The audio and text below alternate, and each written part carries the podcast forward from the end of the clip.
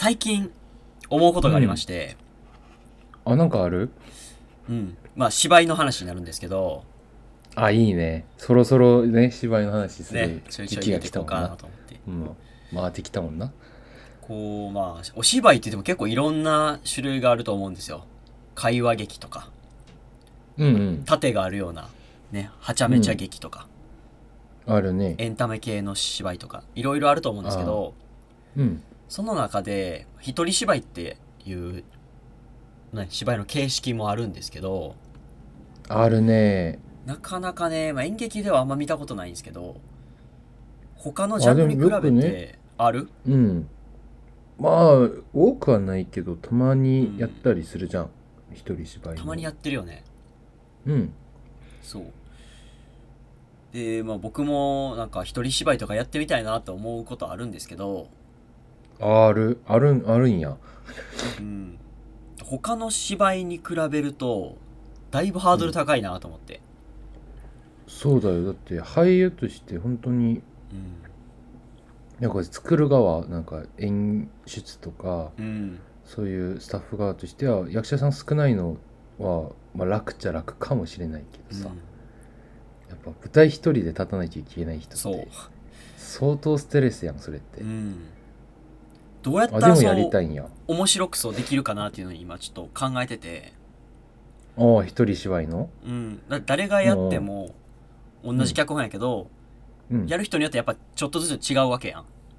うん。で、その中にはもちろん面白くできる人もいたり、つまらんかったりするわけやけど、そうそうそうそそう。だから、なぜというか、一人芝居がこう、効果的に使われた効果的な一人芝居。うん、これは一人芝居じゃないと成り立たないみたいな作品ってあんのかなと思って、ああ逆にもう一人芝居だからめっちゃいいと。そう。そういう作品なんかあんまないんちゃうかなと思って、うん。ちょっと今日は一つ、ね一人芝居の映画を取り上げて、えおでこさんと一緒に分析していきたいなと思います。ああいいっすね。一人芝居も俺も大好きなんで。ほんまか、うんいやほんまほんまほんまか？ほんまということで今うん日ちょっと一緒に紹介して分析していきたい映画が、ねえーヒューマンボイスっていう映画になります。ああヒューマンボーイズねはい。とね、スペインの映画監督が作った、えー2020年かな ?2020 年に作った30分の、えー一人芝居の映画です。うん短編映画って感じだなそうですね。30分やからうんで、一人芝居ってやったらやっぱ役者さん結構大事だと思うんですけど、うんその役者、ティルダ・スウィントン。あはい。聞いたことある人結構多いかもしれないですけど、えっとね、僕が知ってるので言うと、あの、スノーピアサーっていう、ポンジュノの監督に出てくる、そうだねなんかこう世の中全部凍ってしまって汽車だけがぐるぐる回ってる状態で、その上位層の手下みたいな人で、こう人をいじめる役で結構さ、なんか癖ある演技してたよね。最近で言うと、そう、フレンチ・ディスパッチっていう映画にも出てたりね。ああそう出てた、うん。フレンチ・ディスパッチのえでも結構出てますよあっちこっちに。マーベル映画にも出てますもえそうんねなうん。マーベル映画にも、まあ、主役ではないけど、結構大事な役のへあのエイシャント・ワンという役でーエンシェント・ワン。で結構これまた癖の強いその丸ハゲにしてくるんだけど、すごいな。そう。そうでへでもこう同じ人って絶対思えないんですよ。絶対分からへん。そほんまのピアサすごいと思のそうそう。その人とえ同じなんって思うぐらいの、それね。それがまたすごいですよね、うん。毎回毎回。で今回の作品もねはい。僕も見たんですけど「ヒューマンボイス」うん。また違いますよね。違いますね。うん。まあヒューマンボイス、あらすじを軽く説明すると、まあ、当然一人芝居で主人公がティルダ・スウィントン、えーうん。演じる、えー女っていう役なんですけど、まあその女が自分の部屋に置かれた、置かれたスーツケースを見つめるところから始まって、そのスーツケースっていうのは、えー元彼つい最近振られた元彼氏の荷物が入ってて、彼氏はそれを取りに来るっていう設定やったらしくてうん。でそれを待っているっていう状態から進むんやけど、うん。でまあその荷物と彼氏のペットっていうのも犬ペットの犬も一緒に捨てられあてね。彼女の部屋に置き去りになって、で彼氏はうん。その荷物も犬も取りに来ない。そういう見捨てられた時間とスーツケースと犬そして元彼女が打ち捨てられた部屋に佇んでるっていうところから始まるまあ30分のお芝居なんですけど。はいはいはい。これだけ聞くともうなんか大変つまんなそうな 印象を受けるんですね僕は。うん、いや本当にあらすじ自体はね、どこにでもいそうな、うん。普通にもうこう恋人に捨てられた人の、もう何か鬱憤っていうかさ、うん。まあ、状態っうん、て感じなんやけどね。これがねもうこの本当に何もないあらすじから、うんチルダさんとこの監督さんのね腕でものすごいものに変わっていくのがさ、僕もこの作品見てそうこんな面白くできるんやと思ったんですよね。この「ヒューマンボイス」を見て他の一人芝居の作品とは違うなっていう思った興味深いと思ったポイント。うん。僕とデコマルから一つずつちょっと上げていきたいと思うん。ですけど、まず僕がこう見て、おわっと思ったのがはいはい。メタ構造っていうところがすごい面白いなと思って。メタ構造。メタ。そそう。う予告メ編のタ的な何か。動画とか画像にも出てきて、うん。その写真を見て俺これ、あこれ見に行こうと思ったんやけどそれがね、はいはい。まあ、ネタバレになるんでこっから先はまあ見る予定ある人はちょっと控えてもらったらと思うんですけど。はいえーティルダ・スウィントンが自分の部屋にこうぼーっとタッチすくんでるんやけどカメラがこう引いていくわけよ、ズームじゃなくてこう距離をね引いていく。そしたらそうそう。ーって引いていくと部屋かなと思ってたけど、実はそれは劇場の舞台上に建てられたハリボテの部屋セットに作られた部屋っていうのが分かっていくわけなんですね。うってなるとちょっと話変わってくるじゃないですか。その一気にねそこからあれ？これね。普通じゃの話じゃないぞっていう思い始めるわけですよ。うん。っていうのところが僕一番面白いなと思ってっていうのも、うん。今まで女っていうのはこの部屋に閉じ込められてるというか、ね、鬱屈なうん。時間を過ごしてきたわけですよ。一人。元彼氏の荷物と犬と自分と捨てられた失恋っていう感情が。ずーっとこのカメラが引いていくとその外側の世界がこう感じられるわけですよ。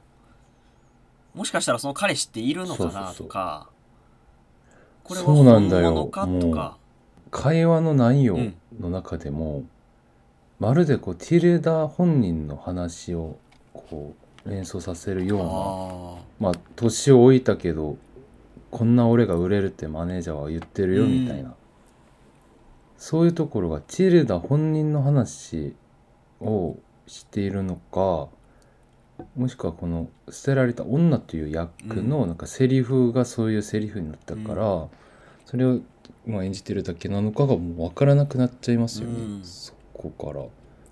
そう。結構最初にそういうセリフがあって。そうよね。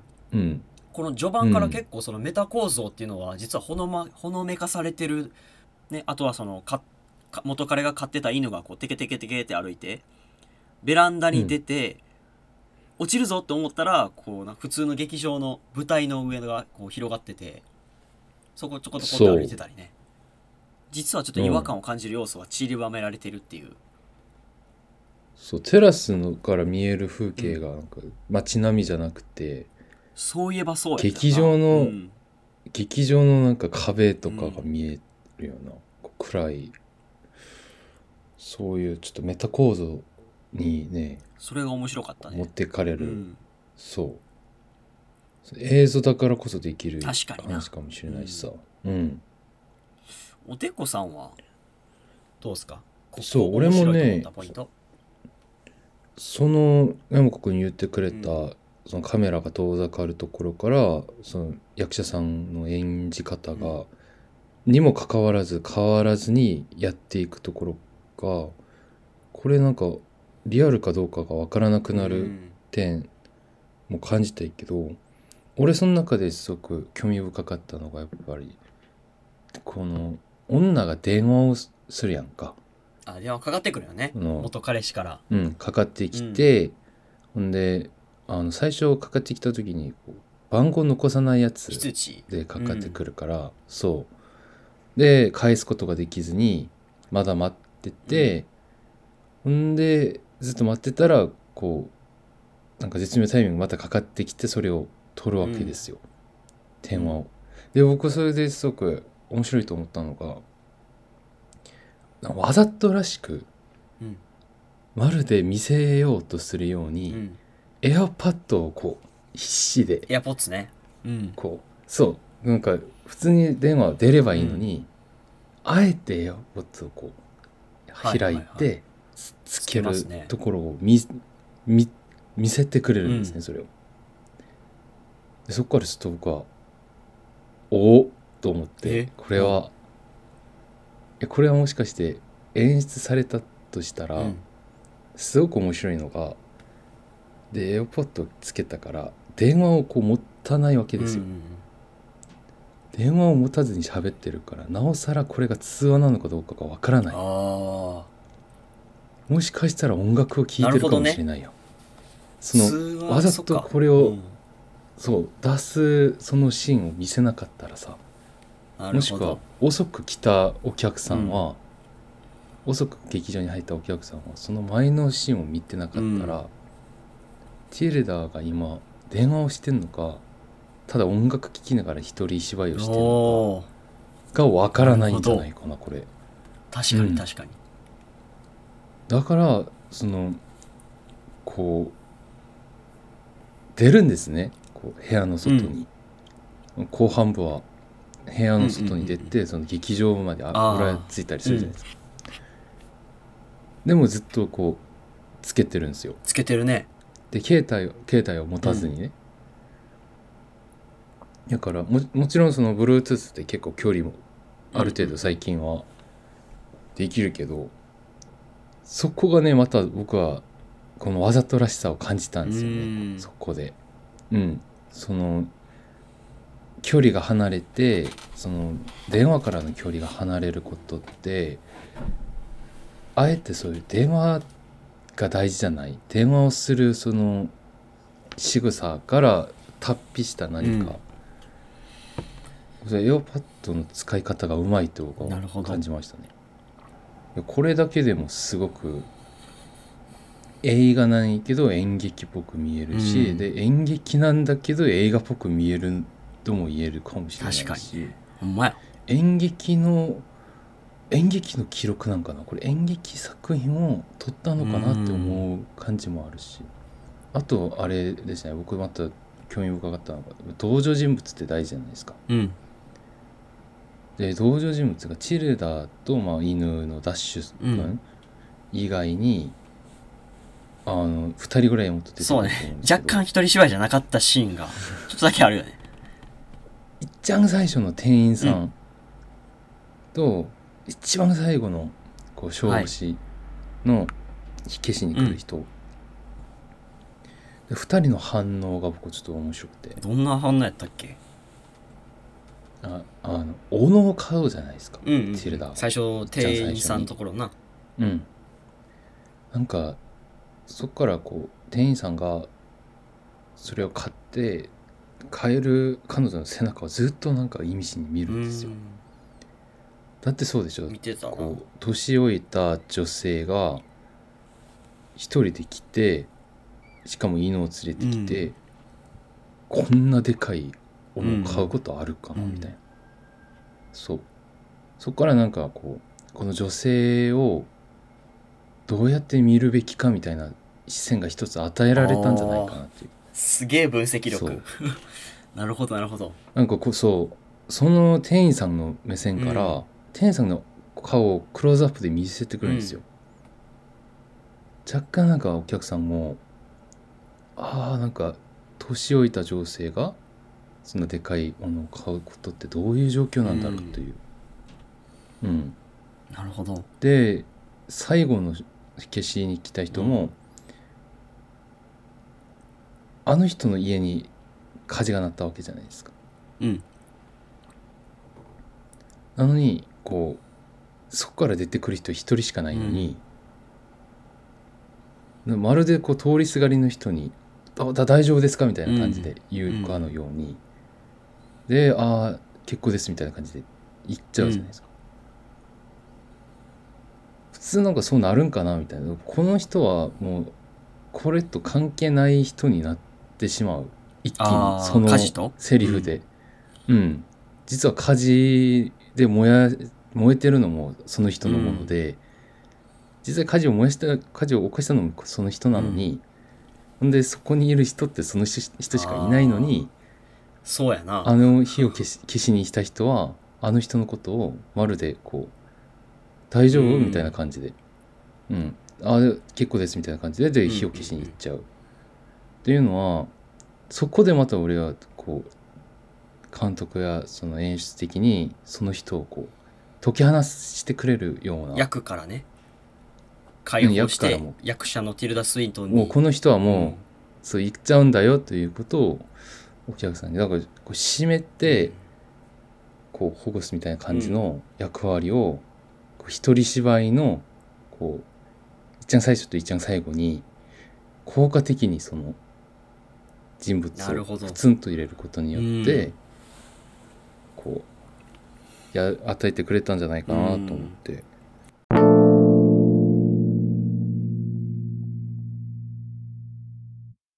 今こうまあ興味深いポイントをこうね、二人で話してたんですけど、うん。一人芝居っていうジャンルにおいて、うん。この一人芝居が持っている他のジャンルにはないような強さっていうのはなんかあったりするかなっていうふうに思うんですよね。うん。このまあヒューマンボイスがなぜ一人芝居で作られたのかっていうのと関わってくるところなんですけど、うんそうだね。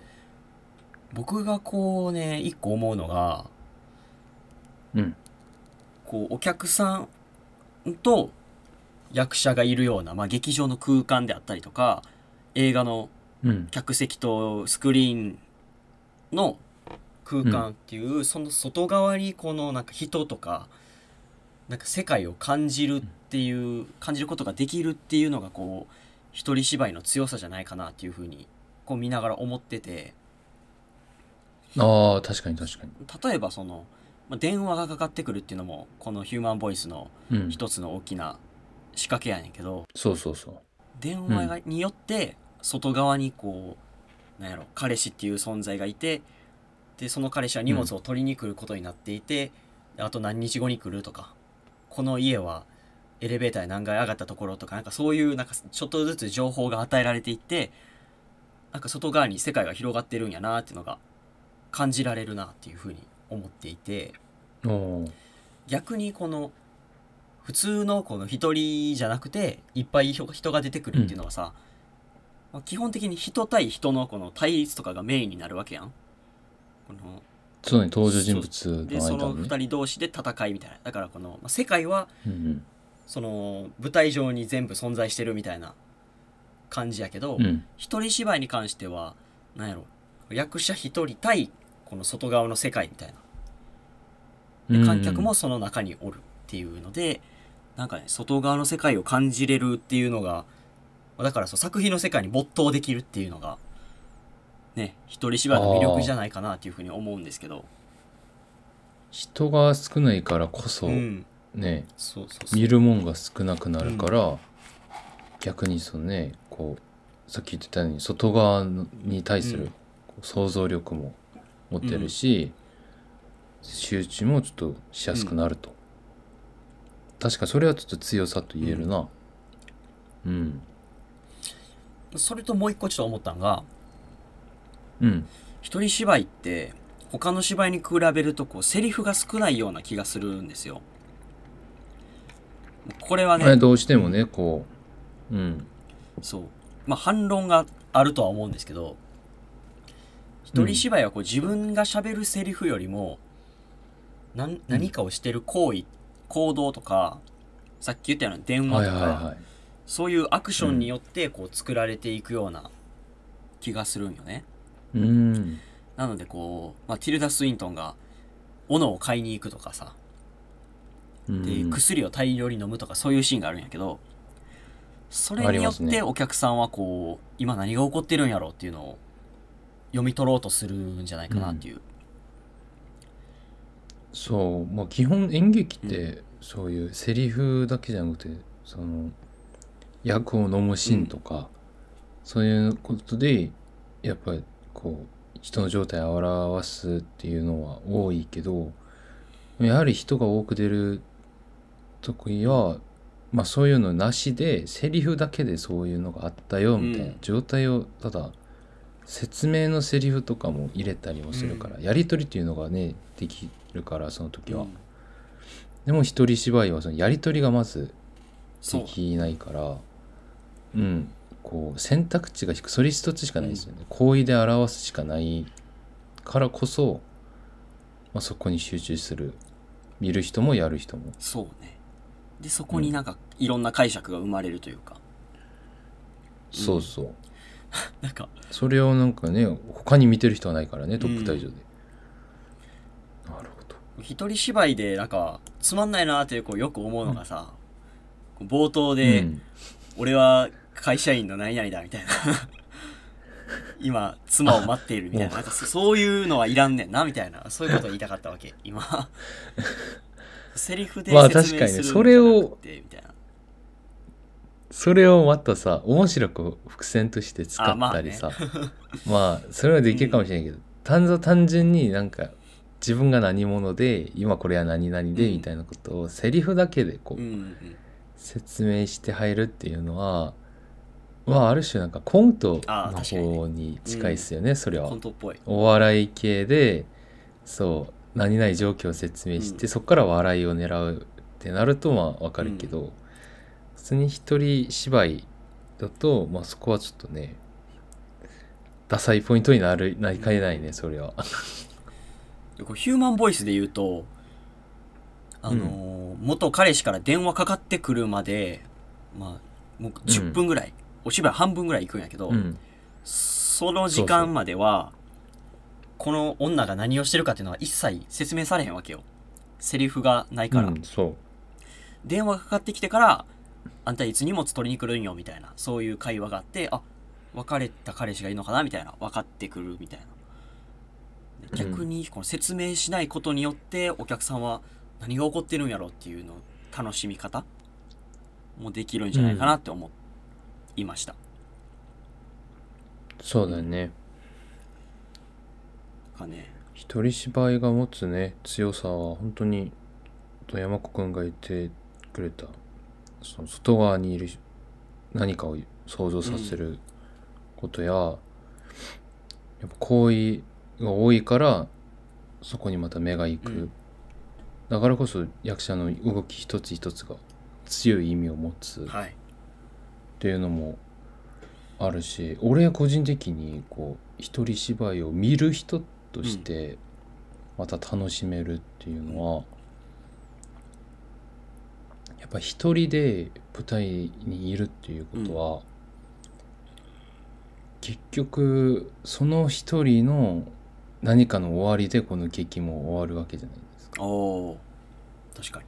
そう。だってこう演劇でなんかそう見てるとまあ各登場じ登場人物たちが必ず何かの幕にこう至るうんところがあるんですよ。うん、家族4人が出てきたとしたら息子の最後のシーンはまあ母と喧嘩して家を出ていたでもうその劇から降ります。うんで、まあ、最後のエンディングは娘とは父だけみたいな感じになって、まあカーテンカーテンコールとかでみんな出てきて挨拶みたいな感じじゃないですか。でも一人芝居はそう面白いのがその人出ていったらまずで登場人物全部終わりじゃないですか。そのい一箇所だけで、で残ったものは何かっていう。結構そこでまあ終わらせることもできるけど、うん。やはりそのひ一人しかないことによっうん。て、逆にその分けることが必要じゃないっていうか、うん。いろいろその役者同士でこう物語を分けて進めていたのを一人で全部集中させるからそういう物語イコール一人みたいな感じになっちゃうのが、俺は見る側としてそれがちょっと面白いですよねなんか。確かにね。だって普段はねそこまで一人で戦うことって本当にないんだけど、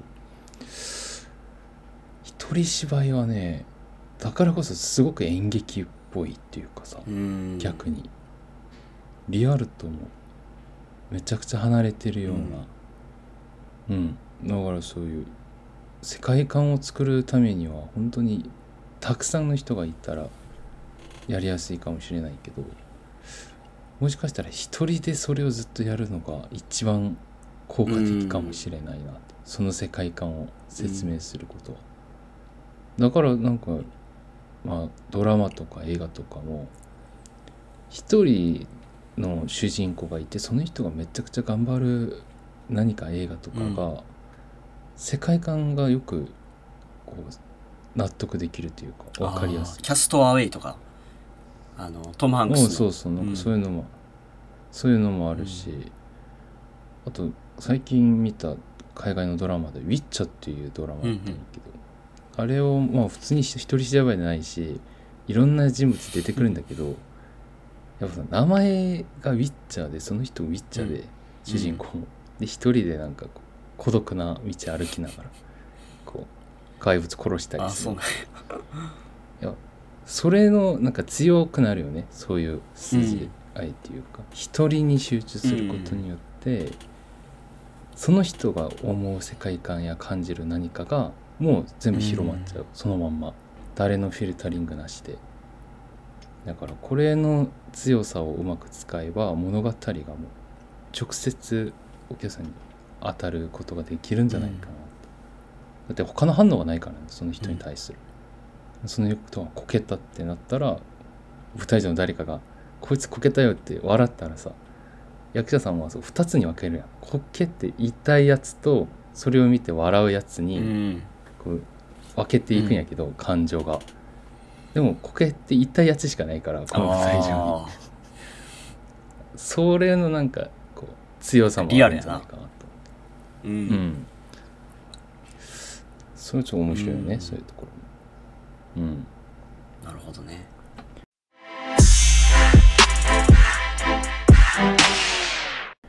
今週の一言はいきましょうかはいいやー僕からでいいですか、じゃあ。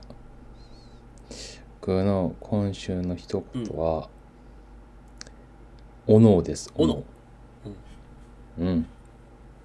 なんかそう一人芝居の話もっとヒューマンボーイズの話ずっとしたいんやけど、やっぱねこう一人芝居であるヒューマンボーイズの中で事件のこう始まりではないけど時間の始まりはまあ電話だけどうん。多分、お客さんをその中に入れ込む役割はやっぱ小野だったんじゃないか。